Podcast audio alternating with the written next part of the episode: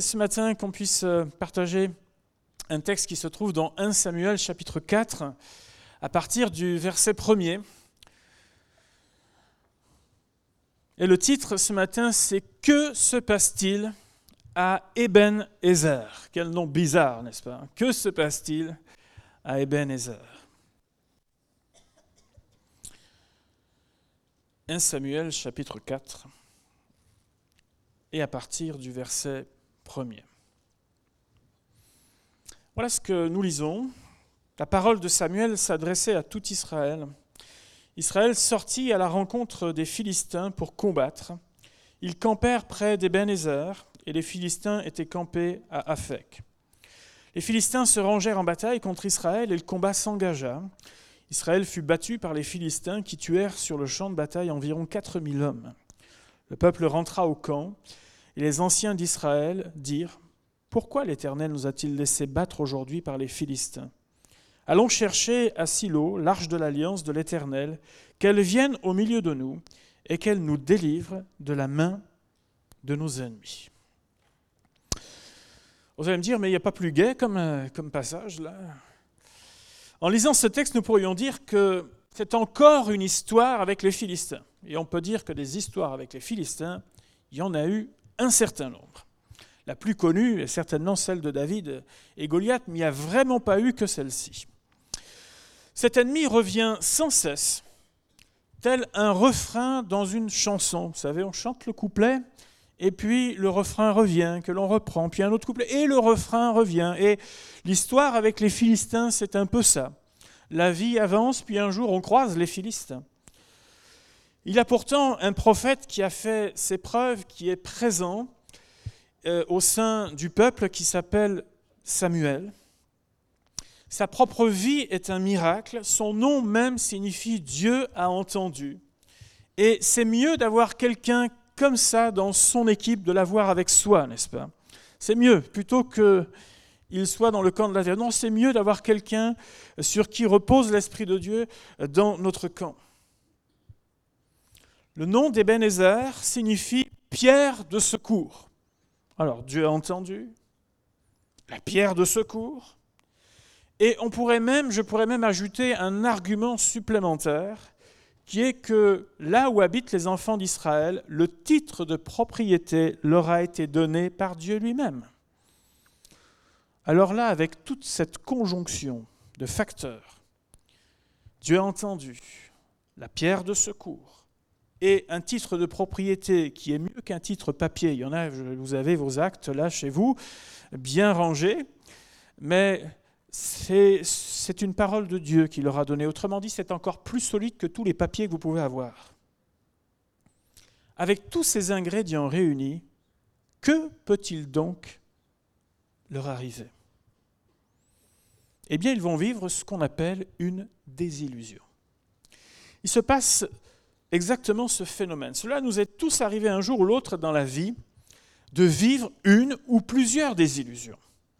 On pensait avoir réussi un entretien d'embauche ou un concours, et en réalité, la réponse, c'est non.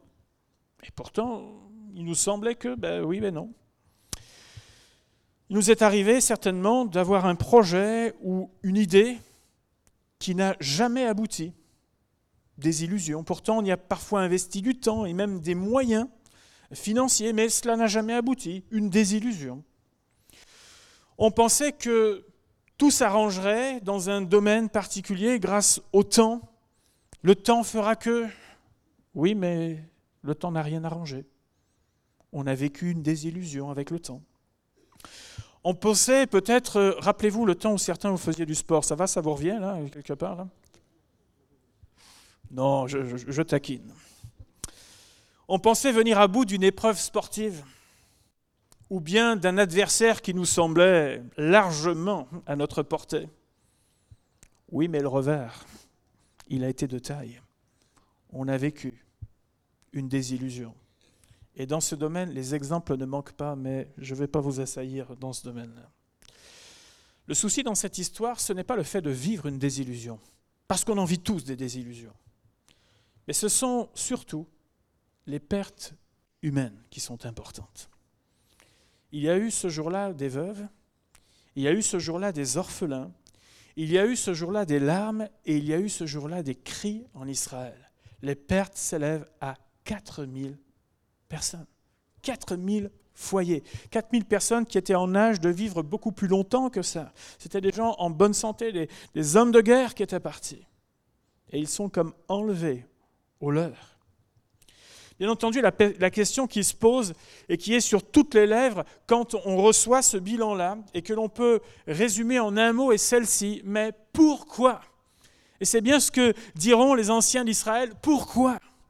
Pourquoi Dieu a-t-il laissé faire une chose pareille? Ce qui aurait pu ou ce qui aurait dû être une formalité est devenu une douleur dans ce passage. On peut imaginer les anciens d'Israël qui sont des gens considérés, qui commencent à se voir, à parler entre eux, à se concerter. On pourrait même dire que les regards sont braqués sur eux pour savoir que vont-ils faire quelle décision ils vont bien pouvoir prendre qui va nous aider concernant cet ennemi juré Et à force de parler, à force, d'échanger, une idée germe. Et cette idée va faire l'unanimité. Allons chercher à Silo l'arche de l'Éternel, qu'elle vienne au milieu de nous et qu'elle nous délivre de la main des Philistes. Silo, c'est une ville qui est située dans le centre du pays. Et Josué avait notamment convoqué le peuple à cet endroit. Le tabernacle est resté durant trois siècles à cet endroit, de Josué jusqu'au sacrificateur Élie. Et Silo, c'est une, une, ville où l'activité religieuse est importante. Là, on y faisait, on y a donc fait les sacrifices pendant longtemps. Dieu se révélait même dans cette ville. Il s'est révélé à Anne, il s'est révélé à Samuel dans cette ville. Et Silo signifie ce qui appartient à Dieu. Et là, ils viennent d'ajouter à tout ce qu'ils avaient déjà euh, pensé auparavant, ils viennent d'ajouter deux lignes supplémentaires. En plus de Dieu a entendu, en plus de la pierre de secours, en plus du titre de propriété, ils ajoutent l'arche de l'alliance, c'est-à-dire là où Dieu se révélait. Et la provenance de cette arche, c'est ce qui appartient à Dieu. Silo veut dire ce qui appartient à Dieu vient au milieu de nous. Et là, ils se disent, la balance va pencher de notre côté. Là, il y a une conjonction. Vous savez, il y a plein de gens qui aiment toutes ces conjonctions. Alors, tel jour, telle heure, avec tel type d'ensoleillement, et l'alignement des planètes et tout ce qu'on veut. Et alors là, quand on est là-dedans, là, plus rien ne peut vous arriver. Et là, il y a tellement d'argumentaires qui sont en leur faveur, qui se disent, cette fois-ci, c'est certain. Tout le monde en est convaincu que cette fois-ci, rien ne pourra leur arriver. À un tel point qu'il va y avoir de grandes réjouissances. La Bible nous dit qu'il va y avoir des cris de joie au sein du peuple. La terre même va en être ébranlée. Je ne sais pas si ça vous est déjà arrivé de sentir un peu le sol sous vos pieds euh, un peu bouger, ou en tout cas, mais euh, vraiment, ou, sentir être, dans, un, endroit où vraiment euh, il se passe quelque chose de particulier. Alors, euh, certains vous le diront, dans des grands stades ou dans des grandes structures comme à Bercy, si vous chantez la Marseillaise à 15 000, à 30 000, à 80 000 personnes, ça fait quelque chose. Tout le monde vous le dira même si ça reste un hymne, mais il y a, une telle force qui se dégage de, de, ces milliers et ces milliers de personnes, ça fait quelque chose. Ça ne vous change pas la vie, rassurez-vous, mais ça fait quelque chose. L'espoir renaît dans les cœurs, si bien que même leurs adversaires vont entendre ce qui se passe. Les Philistins vont entendre et vont avoir peur même d'Israël parce qu'ils vont se rappeler l'histoire d'Israël et là ils vont commencer à se dire oh là là là là, c'est pas bon pour nous. Mais ils vont malgré tout faire face. La bataille va s'engager et cette fois-ci, c'est 30 000 personnes dans les rangs d'Israël qui perdent la vie. Imaginez, à l'échelle de notre métropole, c'est comme si la ville de Villeneuve-d'Ornon, qui a à peu près de 31 000 habitants, disparaissait comme ça. Toute une ville là qui disparaît d'un coup. Il me semble que les journaux télévisés, ça partirait dans tous les sens pour, face à une telle catastrophe. 30 000 personnes un coup, une ville qui est rasée de la carte. Il se passe cette chose à un tel point que la belle-fille du sacrificateur Élie qui va mettre au monde un enfant l'appellera Ichabod, c'est-à-dire la gloire est bannie d'Israël. Le constat est en fait simple, c'est que l'Éternel s'est retiré et l'Éternel est absolument absent de ce peuple-là. Il n'y a pas quelque chose qui vous intrigue, vous, dans le verset 3 que nous avons lu? Allons chercher à Silo l'arche de l'Éternel, et regardez bien ce qui est écrit. Qu'elle vienne au milieu de nous, et qu'elle nous délivre de la main des Philistins. Il n'y a pas quelque chose qui. Il n'y a pas un souci là. On met sa foi dans un symbole. On met sa foi même dans euh, là où, où Dieu s'est révélé, mais on met la foi dans un symbole en disant c'est l'arche qui va faire quelque chose, au lieu de mettre sa confiance en celui qui a ordonné la construction de cette arche, celui qui est au-dessus de tout. Et dans leurs décisions, dans ce qu'ils font, les anciens d'Israël et tout le peuple d'Israël est en train de dire, on va y arriver, par nos propres moyens, grâce à tous nos symboles, grâce à toute notre histoire, grâce à, des lieux qui, qui évoquent vraiment des choses fortes. On va y arriver grâce à tout ça, mais en réalité, c'est de pire en pire. Que se passe-t-il à Ebenezer? La pierre de secours est devenue la pierre d'achoppement. Une pierre d'achoppement, vous savez, c'est un obstacle contre lequel on va trébucher. Si vous avez quelques souvenirs de votre code de la route, en principe, on est censé encore le savoir, mais vous savez comme moi qu'il faudrait mieux pas passer l'examen. Il se pourrait qu'on ait quelques surprises, vous et moi. En tout cas, qu'on ne l'ait pas forcément au premier coup. Mais il y a un panneau que l'on voit particulièrement lorsqu'on est euh, dans les montagnes ou près des, gorges ou des choses comme ça. C'est un symbole donc en triangle avec, vous savez, qui symbolise les chutes de rochers. Alors, ça, ça vous dit simplement que, attention, il peut, éventuellement, un jour, on le souhaite à personne, ça peut, un jour, qu'il y ait un rocher qui se décroche, et ben, en espérant que ce ne soit pas votre véhicule qui soit juste en dessous à ce moment-là. Mais voilà, c'est possible, donc faire attention à ça. Ça veut dire aussi que il peut y avoir euh, la route barrée justement à cause d'une chute de pierre. Et donc il faut être davantage vigilant. Et la pierre d'achoppement, ce n'est pas la pierre qui va euh, tomber sur le toit de votre véhicule ou sur le coin de votre tête. La pierre d'achoppement, c'est plutôt la pierre qui va se mettre en travers de votre route. Celle qui va vous barrer le chemin, qui va empêcher la circulation, qui va vous empêcher d'aller plus loin. La pierre d'achoppement, c'est un obstacle euh, qui, euh, c'est comme si Dieu disait stop, stop. Et tant que les secours ne sont pas venus pour dégager la voie, vous ne pouvez pas avancer. C'est comme si Dieu, dans cette histoire, se mettait en travers de chacune de leurs résolutions. Tout ce nous laisse à penser, dans ce passage et dans les chapitres suivants, que durant 20 ans, la voix de Dieu ne s'est pas faite entendre même Samuel semble brider dans son action. Pourtant, lui, il avait l'oreille plutôt fine à la voix de Dieu, mais même pendant 20 ans, c'est comme si Dieu lui disait, tu ne vas pas là-bas, tu ne discutes pas, tu fais pas, tu ne parles pas d'oracle de ma part, tu les laisses. Donc vous voyez, dans cette histoire, il y a toujours les pros euh, qui aiment les bruits de tonnerre, etc. Ben, vous voyez que Dieu n'était pas là-dedans, mais vous voyez aussi que Dieu est silencieux, mais qu'il ne se passe rien non plus. Alors, il y a les pros du silence aussi. Il y a des silences où Dieu fait quelque chose, puis il y a des silences où Dieu fait rien. Il y a des bruits dans lesquels Dieu est, dans la parole de Dieu. Le jour de la Pentecôte, il y a eu du bruit et Dieu était là. Et puis il y a d'autres moments où il y a du bruit, il n'y a rien. Vous voyez? Donc, qu'on soit plutôt bruit ou silence, le principal, c'est est-ce que Dieu est là? Est-ce que Dieu est présent?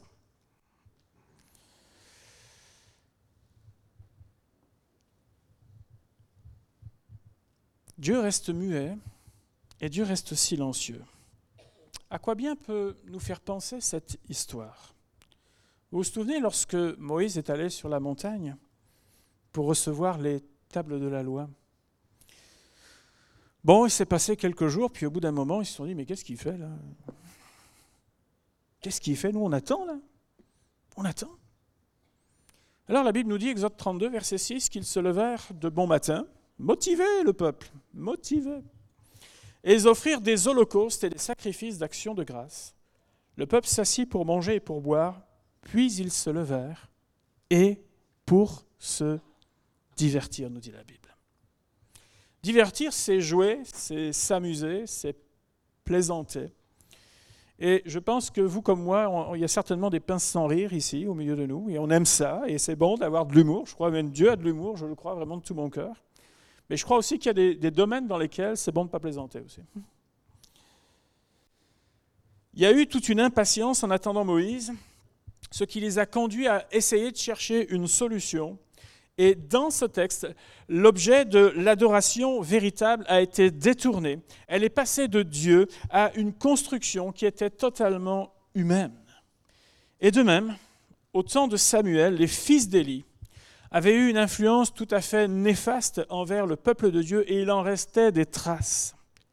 Vous savez que les fils d'Élie prenaient de force ce qui appartenait à l'Éternel. Ce qui appartient à Dieu était à eux d'abord et éventuellement il pouvait rester quelque chose pour Dieu.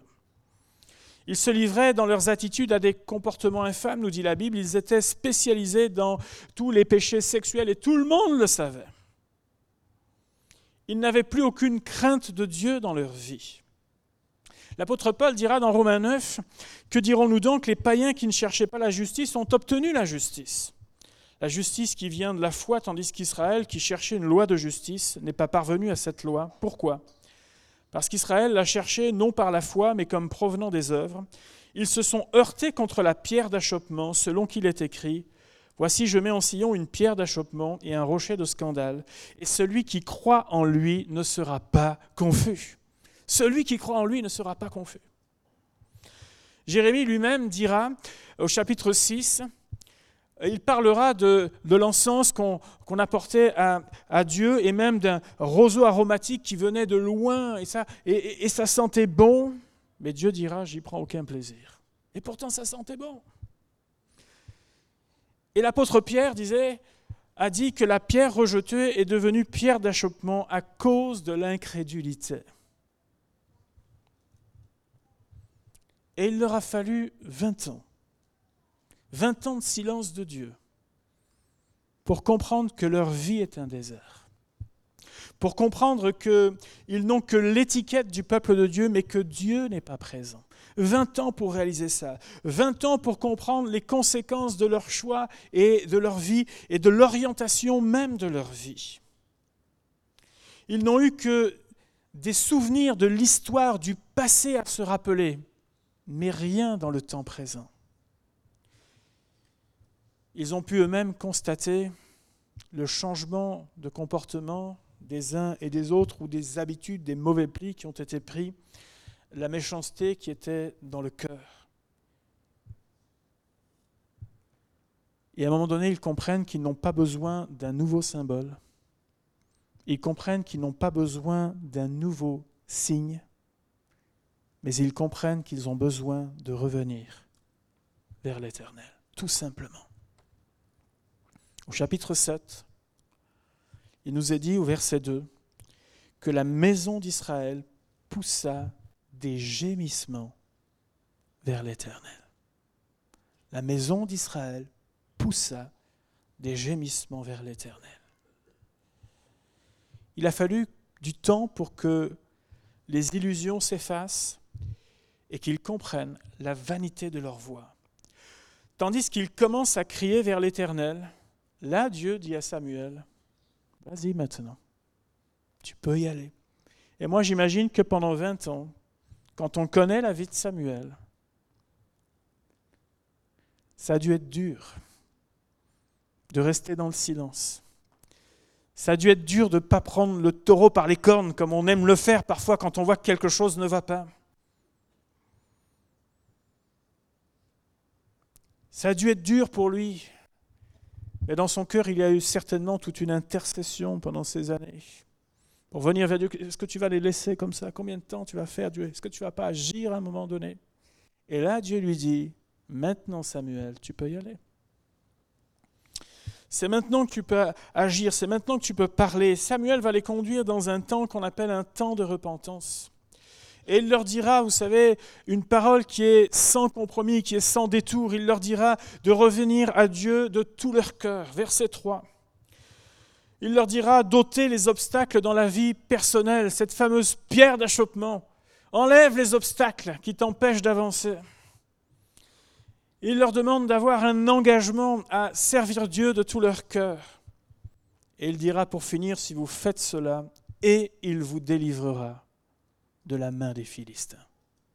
Si vous revenez à Dieu de tout votre cœur, si tu ôtes les obstacles de ta vie, si tu t'engages à honorer, à servir Dieu, alors il te délivrera de la main des Philistins. Oh, vous savez, la première réaction des Philistins en voyant cela, ça a été de vouloir combattre. C'est bizarre, mais pendant 20 ans, ils étaient restés tranquilles. Et Israël prend une décision majeure et d'un seul coup, hop, ça se réveille. Les revoilà. Le refrain revient. Mais quelque chose a changé dans cette histoire à ce moment-là. Quelque chose a changé. Dieu est avec eux et le résultat est totalement différent. Vous savez, chaque fois qu'on veut prendre une décision pour le Seigneur, il ne faut pas toujours s'attendre à ce qu'il y ait des applaudissements et, et, des tapis rouges et, tout ce qu'on veut. Il y en a un qui voudra toujours vous dire que rien n'a changé. Il y en a un qui voudra toujours vous dire que ce n'est pas possible. Il y en a un qui voudra vous remettre même au nez et à la figure les péchés passés. Il y en a un qui voudra vous dire ne perds pas ton temps à tout ça. Regarde où ça t'a amené jusque-là. Regarde. Il y en a un qui cherchera à vous dire ça. Mais le résultat était différent. Alors Samuel après cette bataille gagnée largement par les enfants d'Israël, non pas parce qu'ils étaient meilleurs combattants, mais parce qu'il y avait un élément qui n'était pas un élément artificiel, mais qui était simplement la présence de Dieu qui était là, qui leur a donné la victoire au combat. Samuel a pris une pierre, et là il l'a appelée du nom d'Ebenezer, en disant, Jusqu'ici, l'Éternel nous a secourus. Et c'était une façon de dire, qu'à Ebenezer, et ce n'est pas un manque de foi de la part de Samuel, de dire que jusqu'ici l'Éternel nous a secourus. Mais cela vient comme un écho au gémissement des enfants d'Israël qui demandaient le secours de l'Éternel. Voyez-vous, auparavant ils étaient dans le lieu d'Ebenezer, mais ils ne demandaient pas le secours de l'Éternel. Ils pensaient qu'ils avaient le secours. Mais lorsqu'ils ont commencé à gémir vers Dieu et à s'adresser à Dieu, Dieu les a secourus. Et Samuel a plutôt conscience que tout tient à peu de choses. La considération que j'ai de Dieu dans ma vie. Quelle considération j'ai de Dieu dans ma vie? Est-ce que Dieu est pour moi un Dieu historique? Est-ce que Dieu est pour moi, et, bien sûr que Dieu est présent dans l'histoire, mais est-ce que c'est juste pour moi une accumulation d'histoires? Que je peux rappeler, je peux même argumenter avec les uns les autres et montrer que j'en connais quand même un paquet. Est-ce que Dieu est pour moi un Dieu d'histoire? Est-ce que ma vie se résume à la recherche de l'homme ou de la femme providentielle, l'homme ou la femme de Dieu? Et d'ailleurs, dans tous les titres qu'on se donne, je, me demande si bientôt le prochain, ce ne sera pas des hommes de Dieu ou femmes de Dieu intergalactiques, parce que là, au niveau de la Terre, je, je pense que là, on ne peut plus aller au-dessus. On invente des, superlatifs là maintenant. Je, me demande, là, il va falloir passer au, cran supérieur. Mais est-ce que c'est ça? Est-ce que je me réfugie dans, mes symboles? Si j'ai ma Bible dans mon sac à main, si j'ai ma Bible sur moi, alors c'est bon, ça, la journée va bien se passer. Alors c'est vrai que la Bible, elle a déjà sauvé quelques personnes de la mort parce qu'il y a des gens qui ont tiré une balle et vu que c'est épais, ça a servi de gilet par balle. Ça, c'est vrai. Il y a des témoignages dans ce sens-là. Mais ce n'est pas le fait d'avoir simplement plusieurs Bibles chez soi, de l'avoir même ouverte sur son bureau. Moi, j'aime avoir des Bibles ouvertes sur mon, sur mon bureau, mais, je sais très bien que ce n'est pas ça qui va changer. La Bible, elle me dit que ça, elle doit être dans mon cœur. Elle doit être dans mon cœur. Et si elle est dans mon cœur, ça, ça va changer quelque chose. Est-ce que c'est le fait de prendre le repas du Seigneur? Oh, si j'ai pas pris le repas du Seigneur, ma semaine va être dure. Oh, hey. Si je ne viens pas dans la communion du Seigneur, oui, c'est plus compliqué. Mais ce n'est pas le morceau de pain, ni le centilitre de boisson qui va changer ma vie, qu'on soit d'accord. Ce qui change ma vie, c'est l'attachement à Christ. C'est le fait que je me rappelle que c'est ce Dieu-là à qui j'ai donné ma vie et que je veux suivre. Je me rappelle de tout ce qu'il a accompli pour moi. Et ça, ça change quelque chose pour moi. Le symbole doit me ramener à la personne. Ce n'est pas le symbole qui me couvre. Est-ce que c'est mon CD ou mon, tout ce que je peux me mettre dans les oreilles euh, de mes chants préférés, de louanges fétiches, est-ce que c'est ça? Et bien sûr que ça nous fait du bien, mais ce n'est pas ça qui changera la face de votre vie. Est-ce que c'est le bâtiment qui accueille l'Église dans lequel peut-être j'ai donné ma vie au Seigneur? Oh, là, tant que ce bâtiment sera là. Eh oh Le bâtiment, un jour ou l'autre, je ne vous dis pas demain, j'espère pas, s'écroulera, ou il sera démoli un jour. Mais le Seigneur, lui, il demeure. Il demeure. Si vous déménagez, vous n'emmenez pas le bâtiment, mais vous partez avec le Seigneur. Alléluia. On s'accroche à un tas de trucs totalement inutiles. Est-ce que je considère que Dieu est le Dieu de ma vie? Est-ce que je l'aime tout simplement? Et j'aime sa présence. J'aime sa présence. Je ne cherche pas d'excuses quand j'ai besoin de corriger quelque chose dans ma vie, mais je viens à lui de tout mon cœur. Mon ami, tu n'es pas appelé à vivre dans la désillusion permanente dans ta marche avec le Seigneur, mais tu es appelé à vivre en lui. Le secours me vient de l'Éternel. Ma vie est cachée en lui. Ma vie, mon refuge est en Dieu je marche en lui, je marche avec lui.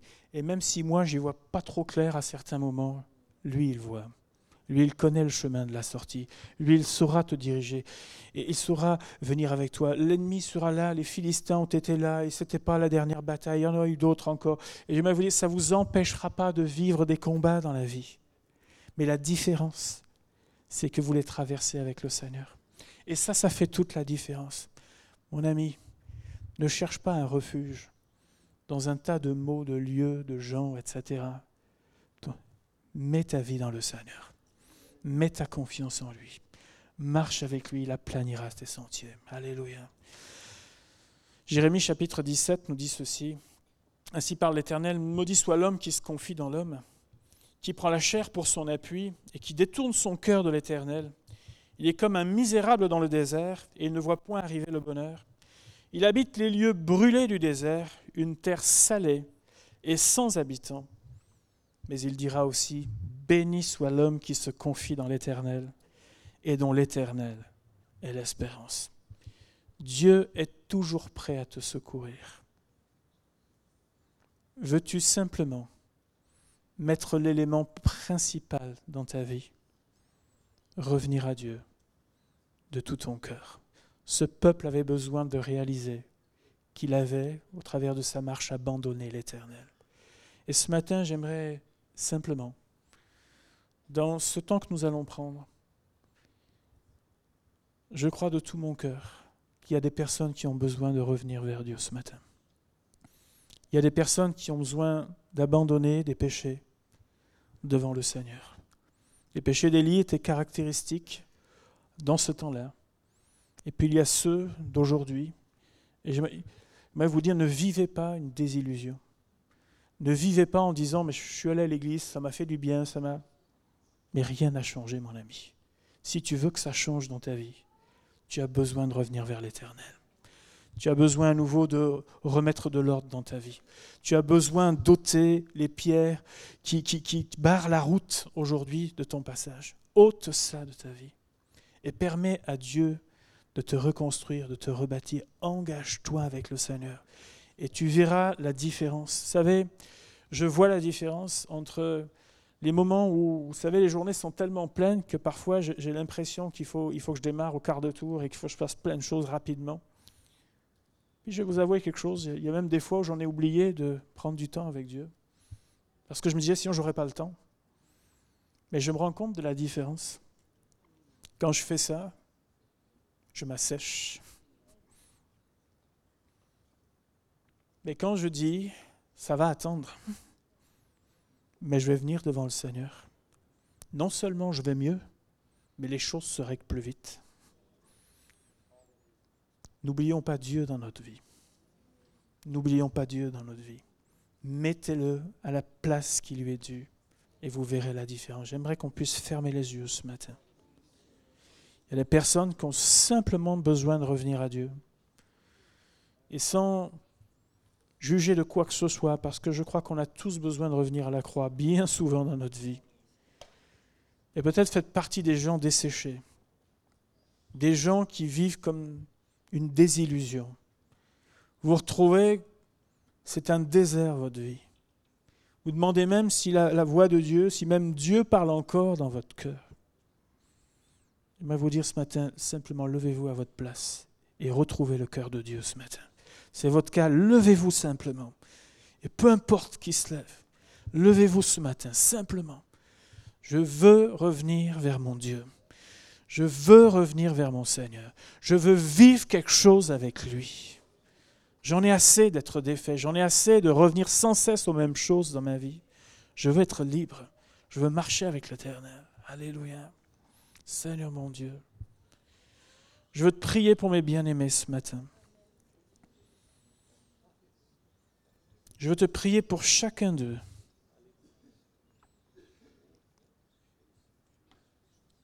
Et pour moi, peu importe ce qui les conduit à, dire oui, oui, oui, c'est le désert. Oui, il y a quelque chose qui a été abandonné. Oui, il y a quelque chose qui a été délaissé au profit d'autre chose. Et de même que tu as entendu les gémissements des cœurs des enfants d'Israël, vois la prière des cœurs ce matin, Seigneur.